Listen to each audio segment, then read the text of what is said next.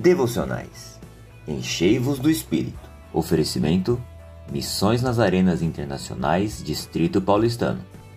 Elaborado por Pastor José Pereira da Silva Júnior. A primeira ação do Espírito na humanidade. Depois soltou uma pomba para ver se as águas tinham minguado sobre a face da terra. A pomba, porém, não achou repouso para a planta do seu pé e voltou a ele para a arca. Gênesis 8, 8 e 9a. A pomba é um dos símbolos mais marcantes da manifestação do Espírito Santo dentro da revelação bíblica. Ela aparece sempre em momentos oportunos, cumprindo com propósitos eternos dados pelo Pai. Na narrativa deste texto precioso das Escrituras, Gênesis 8, nós podemos observar as três manifestações do Espírito Santo na humanidade. E na primeira delas, versos 8 e 9, vemos ação semelhante à de Gênesis 1, 2, aonde o Espírito se movia sobre a face das águas. Nessa ocasião, o Espírito não permaneceu no homem nem na terra, mas somente pairava.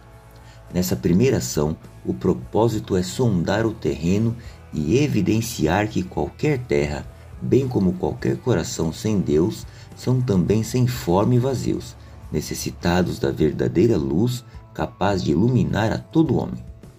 A obra do Espírito certamente já foi iniciada em nossas vidas, e nossa oração é para que ela prossiga e se cumpra plenamente. Ó Senhor, tu nos sondas e nos conheces Somos gratos por sua onisciência.